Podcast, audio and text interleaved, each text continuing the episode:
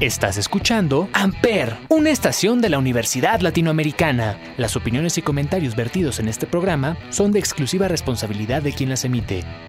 Amper Radio presenta.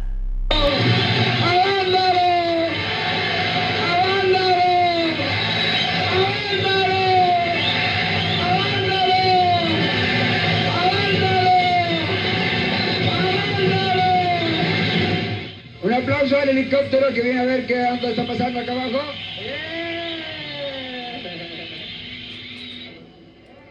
Hola a todos, bienvenidos un miércoles más a este podcast llamado Sonidos en el Aire a través de Amper Radio de la Universidad Latinoamericana y como todos los miércoles nos acompaña Olivier. Olivier, ¿qué tal? ¿Cómo estás? Hola, ¿cómo están todos? Aquí contento de estar en un episodio más de Sonidos en el Aire por Amper Radio de la ULA.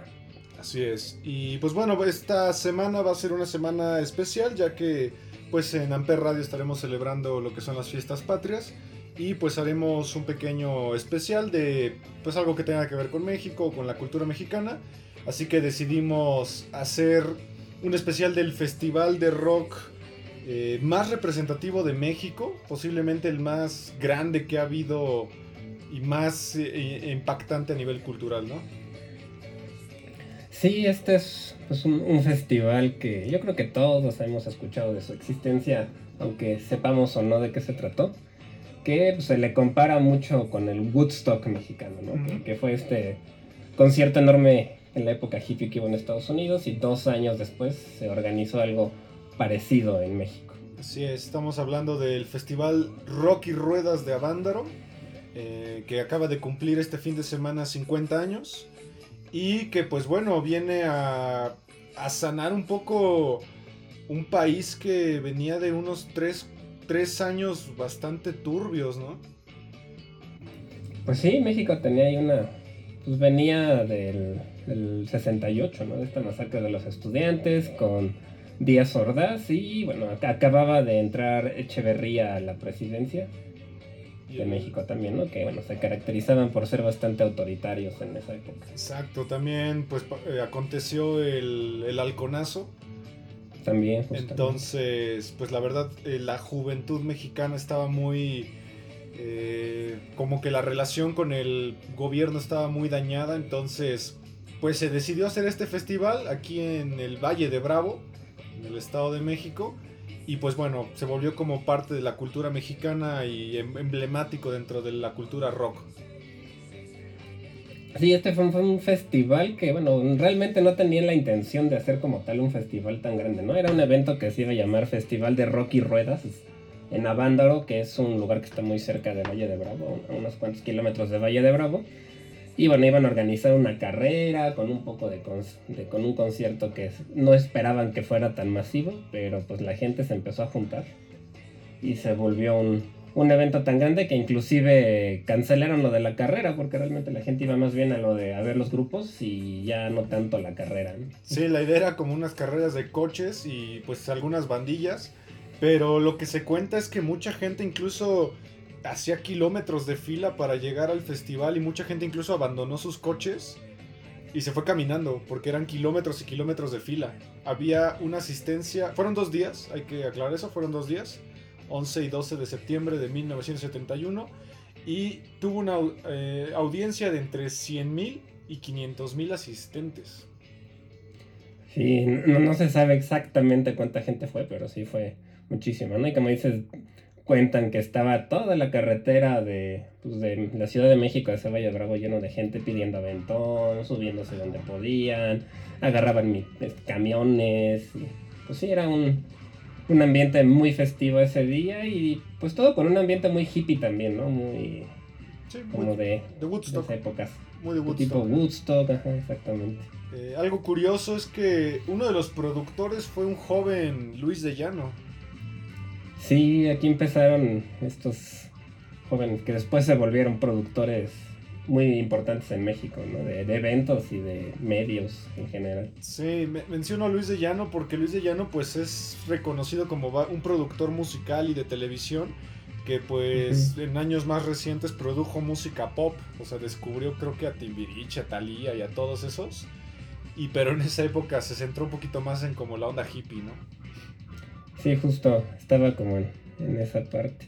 También estuvo Justino Compián, que es un tipo que también es promotor, que también se, es popular, ¿no? O sea, se, tuvo una carrera exitosa después de este festival. Sí, algo, algo raro del festival es que la gente que estuvo ahí cuenta que fue bastante tranquilo, que se la pasaron bastante bien. Eso sí, que había muchos como helicópteros del gobierno ahí, pues checando, ¿no? Que no pasara nada. Porque en realidad Woodstock, pues sí fue bastante caótico dentro de su organización.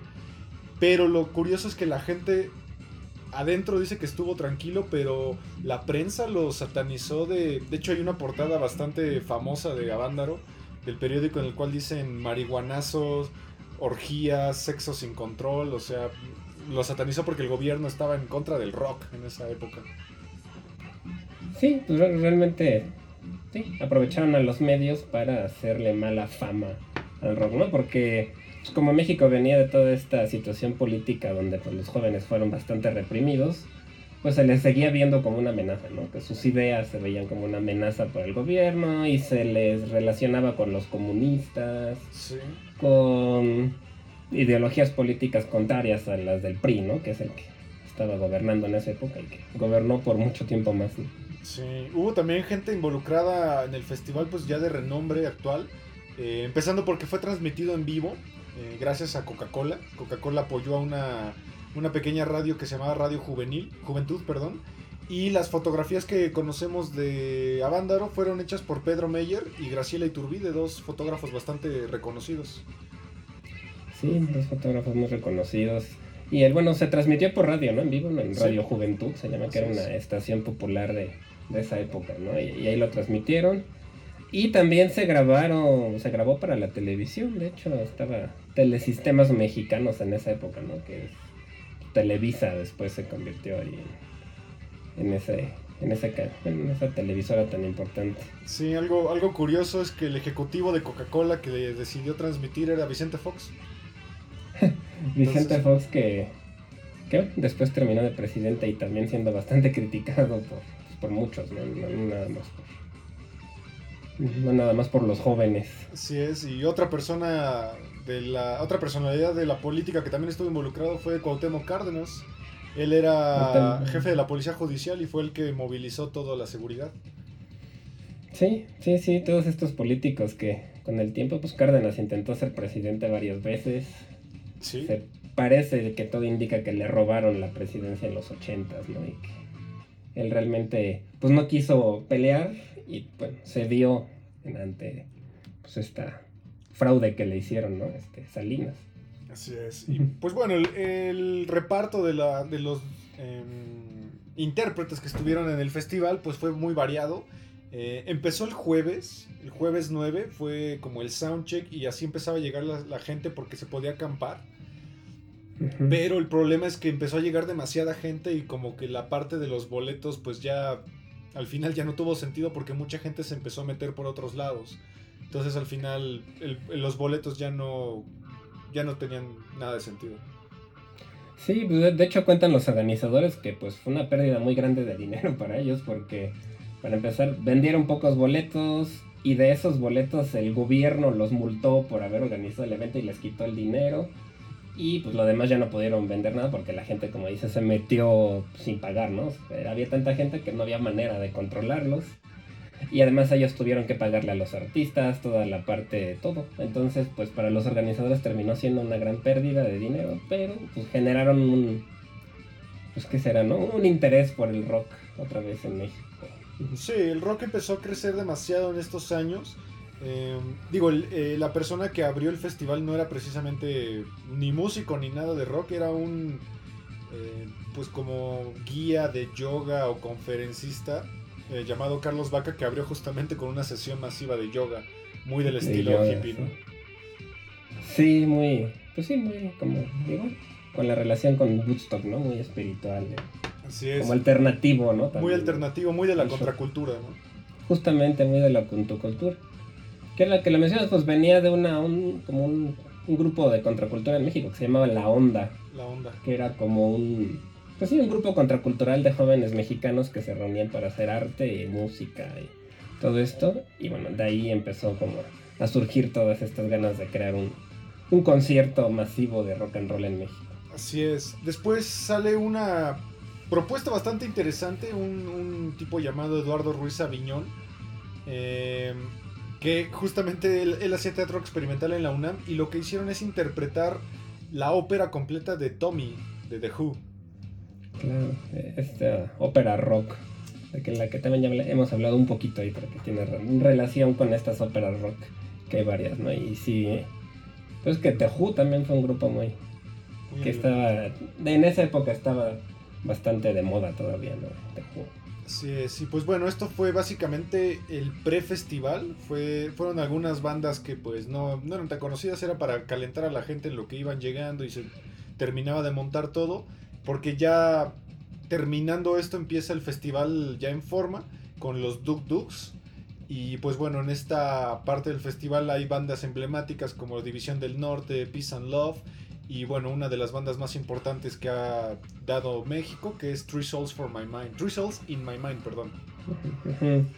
Sí, justo que es el, el Tri, antes de ser el Tri como tal, se llamaban Three Souls in My Mind, que pues son de los que siguen todavía vigentes hasta la fecha con Alex Lora y bueno, sigue siendo como dices de los grupos más importantes de rock de México y de los pues abuelos ya del rock mexicano, ¿no? El. Así es, y pues bueno, en esa época él tocaba como un poquito más de rock clásico, como más orientado hacia el soul, muy parecido a pues lo que estaban haciendo en esa época, quizá los Rolling Stones o los Beatles o los mismos Who. Sí, todo estaba muy inspirado por el rock estadounidense, ¿no? Por el, rock, el progresivo que empezaba en Estados Unidos, por toda esta música, pues hippie tal cual, ¿no?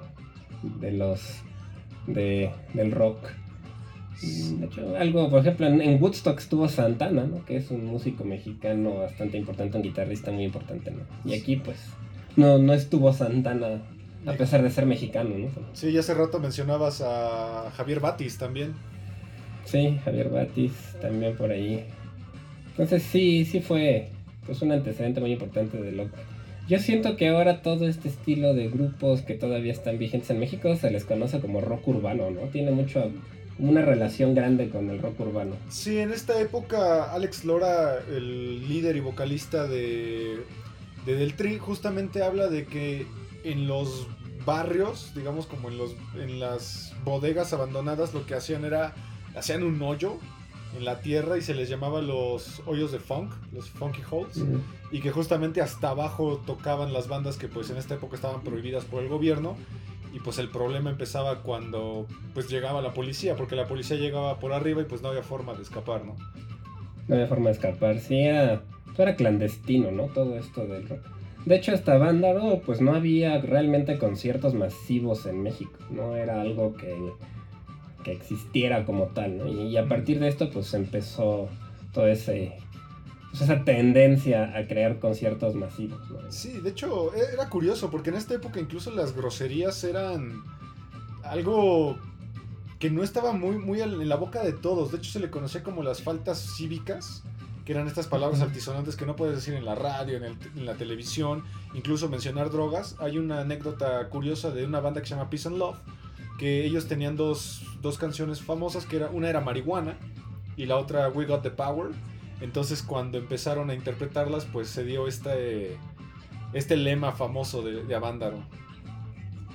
Sí, sí, justamente ese de marihuana, marihuana y todo este tipo de cosas de las pues de las drogas realmente, ¿no? Que obviamente pues fue aunque fue pacífico, pues sí hubo lo que el gobierno consideró abuso de drogas y este indecencia y todo este tipo de, de cosas a las que los acusan, ¿no? Entonces, hacia el final de, de la primera noche es cuando cuentan que ya empezó a llegar como las autoridades, la policía, y ya empezaron como a crear una situación más tensa, pero que todo había funcionado súper bien antes, ¿no? Sí. Muy tranquilo. De hecho, con esa banda, eh, Radio Juventud tuvo un problema, porque cuando Peace and Love empezó a cantar el coro de We Got the Power, empezó a repetirlo, tenemos el poder, tenemos el poder. Entonces el gobierno decide cortar la señal eh, porque pues obviamente pensaban que era una incitación ¿no? a que la juventud se levantara por los hechos que ya acontecían eh, años anteriores. ¿no? Años anteriores, sí, pues ya, ya tenían,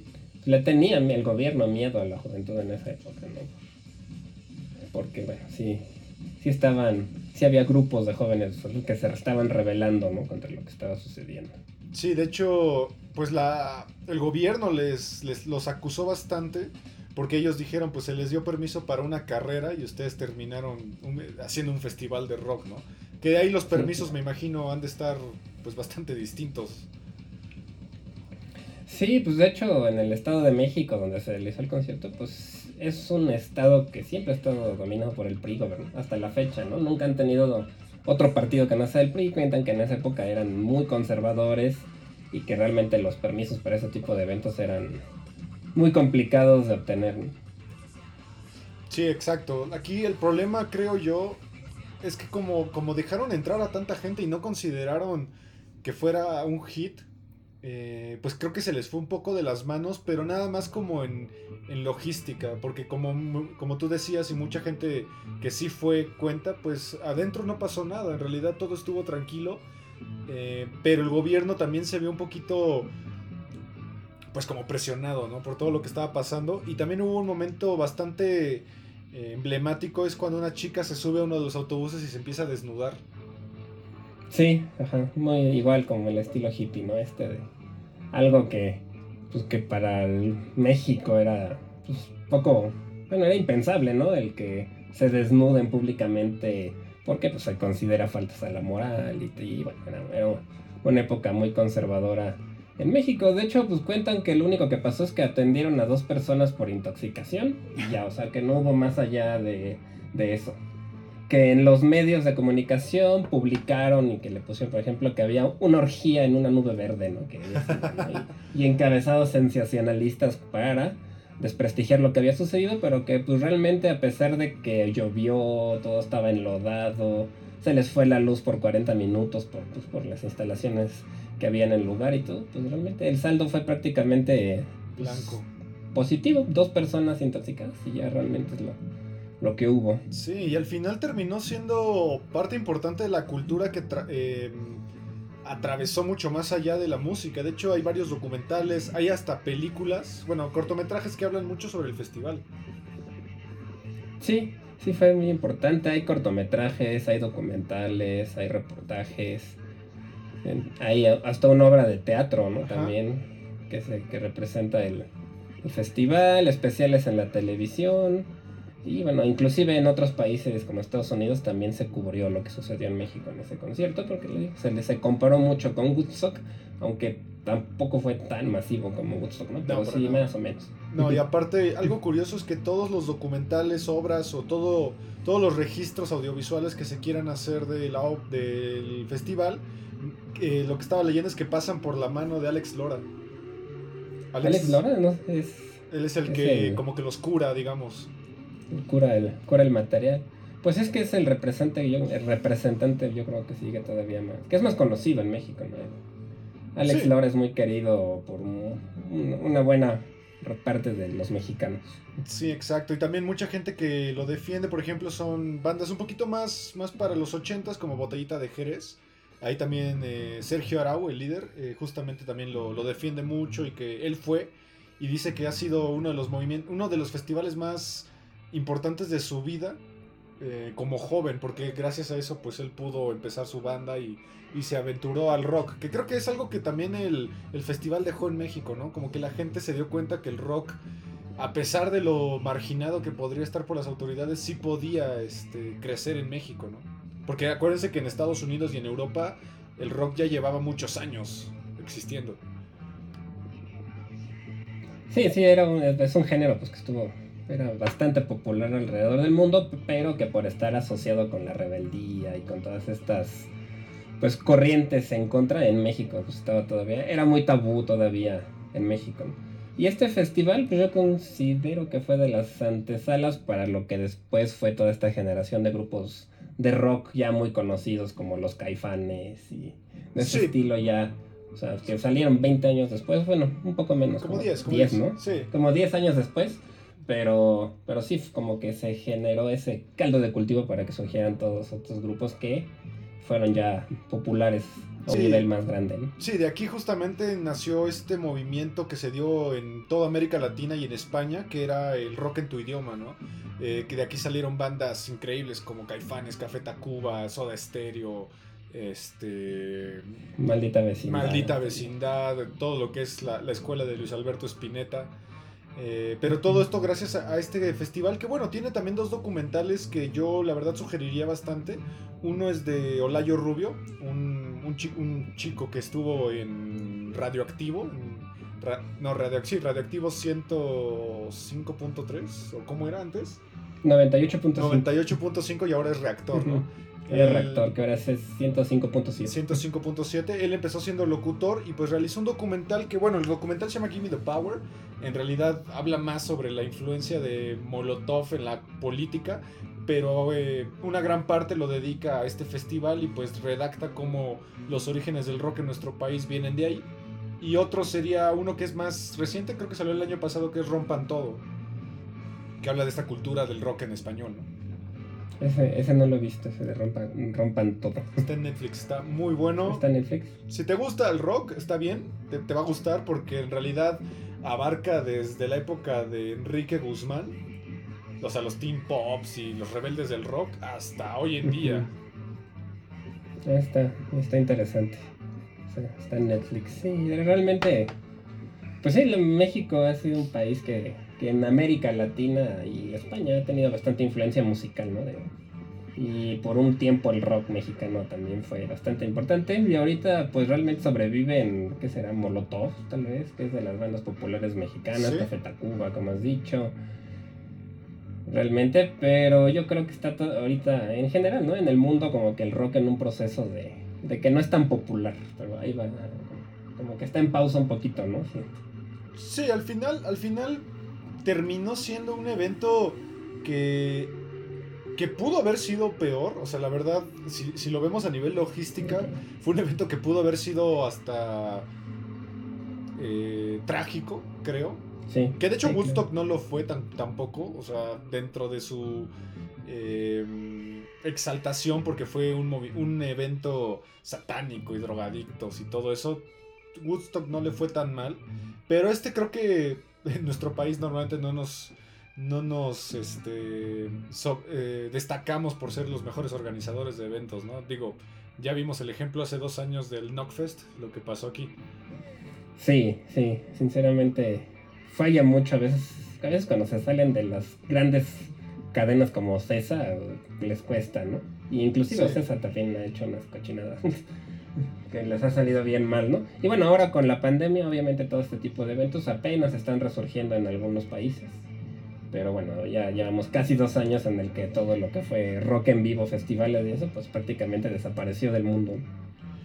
Sí, al final, pues bueno, México es un país que disfruta mucho de los festivales, pero creo que hasta la fecha no se ha vuelto a dar un festival de esta índole, ¿no? Con una temática más social la mayoría ya se han vuelto muy del Corona Capital, el, el, Vive Latino, que el Vive Latino tal vez quería recuperar un poquito esa vibra, pero el Vive sí. Latino pues ya se volvió todo menos latino, creo.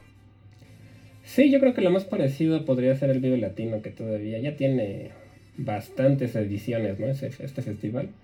Y empezó siendo, como dice, un poco más contracultural y ahora ya es, pues, bastante pop en general, ¿no? Y ya van bandas no solo latinas, no solo que cantan español, sino meten de otras partes también. Sí, exacto. Y pues bueno, al final eh, la intención primordial de, de la Vándaro era pues sanar un poquito esta herida, ¿no? Que teníamos de Tlatelolco y teníamos del Halconazo, así como Woodstock intentó sanar lo que era la guerra de Vietnam, que en ese entonces era lo más fuerte. Pues sí, es un poco lo, yo creo que lo, los jóvenes que buscan manifestarse de una manera pues pacífica, pacífica, sin porque bueno, saben que las manifestaciones públicas pues ya habían acabado hace no mucho en una masacre, ¿no? Como lo de Tlatelolco. Entonces pues estaban buscando una manera de expresión y bueno, lo encontraron a través de la música, en, este, en esa época el rock. Y pues sorprendió, como dices, que a pesar de no estar tan bien organizado, y de todo, pues no hubo una tragedia, no hubo nada grave. De hecho, creo que en el remake que intentaron hacer de Woodstock en los 90s, ah, en sí. los 2000 Limp Bizkit causó más broncas que aquí, ¿no? Sí, de hecho, fue, fue el festival en donde se dio el lodazal, que la gente empezó a agarrar el lodo y lo aventaban al, al escenario. de ese festival, yo lo que les recomendaría es ver la presentación de Nine Inch Nails, que mucha gente lo mete en el top 10 de los mejores conciertos de la historia. Está ese de Woodstock con Nine Inch Nails. Sí, sí, dicen que, que, estuvo, que estuvo padre. Quién sabe. Yo, yo recuerdo haber escuchado que intentos de hacer una banda otra vez, pero como que no se han, no, no se han logrado hacer realmente, pero sí sé que se han intentado volver a reproducir el festival de Avándaro pues, en tiempos más recientes. Pues es que en realidad Avándaro venía mucho de la, del movimiento hippie y creo que esa era la esencia, como que intentar revivirlo, pues el movimiento hippie ha cambiado tanto que ahora hasta yo podría decir que está extinto en realidad. O más bien evolucionado. Pues sí, yo, la verdad es que sí. En esta época pues también estaba la guerra de Vietnam, todo este, de ahí viene todo este movimiento en Estados Unidos, ¿no? Y en el mundo. También hubo este festival gigantesco en Rusia, ¿no? El Monsters of Rock. El que también fue impresionante, creo que fue un millón de personas, una cosa así. Donde hasta el, los soldados terminaron escuchando música junto con la gente. Así es. Pero pues sí, es un movimiento el hippie. Ahora es más bien el hipster, ¿no? Pero realmente no es muy, no tiene mucho que ver. No, porque aparte mucha gente al festival este, al Bándaro, llegó hasta de mochilazo, eh, se iban caminando y pues creo que eso era lo padre, ¿no? Como que al final tú creías que ibas a ir a una carrera de coches y pues terminó siendo un festival emblemático en la América Latina. Sí, justamente la, la gente, pues eh, fue una sorpresa lo que sucedió y sobre todo que no haya habido ninguna tragedia y que se haya realizado pues, con éxito, ¿no? Y con, con paz. Como dices, pues la gente en esa época traía mucho en sí el amor y paz, ¿no? Que era como mucho la, Así es. la frase de, esa, de esos tiempos y, y pues lo llevaron a cabo y creo que es de admirarse, ¿no? Sí, bastante. Eh, pues bueno, este fue nuestro especial de, de las fiestas patrias. Quisimos hablar de un festival que la verdad eh, cambió mucho el rumbo de cómo escuchamos rock hoy en día. O sea, sin este festival, evidentemente, pues no existiría el rock, ¿no? Porque creo que fue como la última gran oportunidad de que se diera a escuchar un género que, que en todo el mundo estaba causando pues las miradas, menos aquí. Aquí se veía muy eh, reprimido. estaba, muy, estaba muy reprimido y sí, abrió el camino también para que aunque este festival no haya sido un éxito, pues se dieran cuenta de que sí se pueden organizar festivales, conciertos y tener una ganancia cuando se, cuando se organizan de una manera adecuada, ¿no? Porque aquí dicen, bueno, pues realmente vendieron 25 mil pesos a 11 dólares cada boleto y terminaron perdiendo todo el dinero por multas del gobierno, ¿no? Entonces, bueno, pero se dieron cuenta de que sí había esa oportunidad de generar eventos masivos y bueno, hasta la fecha antes de la pandemia en México hay pues, yo creo que decenas de conciertos bastante grandes cada año, ¿no? Sí, aparte con lineups bastante grandes, porque bueno, algo curioso es que la Avándaro solo tuvo 18 eh, bandas 18, bandas entre los Sí, y la verdad es que eran bandas, bueno, que como el Tri o el Three Souls in My Mind es la, pues, la más popular yo creo hasta el momento, ¿no? Hay otra que se llama Tequila, que también todavía era conocida, los Jackie, que todavía por ahí creo que andan algunos de los miembros. Pero pues sí, abrieron esto un poco más el camino para el rock mexicano y los grupos que hasta la fecha siguen estando de moda, bueno, no de moda, sino que siguen siendo populares, digamos. Sí, como que ahorita los festivales se centran más en lo que está en tendencia y ahí creo que fue un poquito más orgánica la idea, ¿no? Como traer rock, no importa de dónde, solo era la idea del rock. Sí, yo creo que lo que quedó un poco es esta parte del rock como crítica social con bandas como Molotov que son de los que tienen una temática más de crítica social porque todas las bandas anteriores como Caifanes todas estas era un rock no, no tanto de protesta no era más bien más de tradiciones. Ajá. Y ahora con bandas como Molotov se retomó un poco esa esencia de utilizar la música como una forma de protesta. Exacto y pues bueno, muchas gracias por escucharnos en este especial de las fiestas patrias. Eh, recuerden escuchar nuestro otro podcast, 35 milímetros, en el cual también estaremos haciendo un, especial de las fiestas patrias y el demás contenido de Amper Radio. Olivier, muchas gracias. Muchas gracias a ti, y a los que nos escucharon. Y pues anímense a acercarse a, a las bandas mexicanas de rock, que hay buenas cosas en México. Sí, hay cosas mucho más allá que Caifán, que Caifanes, Café Tacuba o Zoe. Hay cosas mucho más interesantes. Sí, sí hay mucho de donde pueden escarbar y bueno, no, no, existirían tal vez sin este festival de Avándaro. Así es, sí. Pues bueno, muchas gracias. Nos vemos el siguiente miércoles. Hasta la próxima. Hasta la próxima.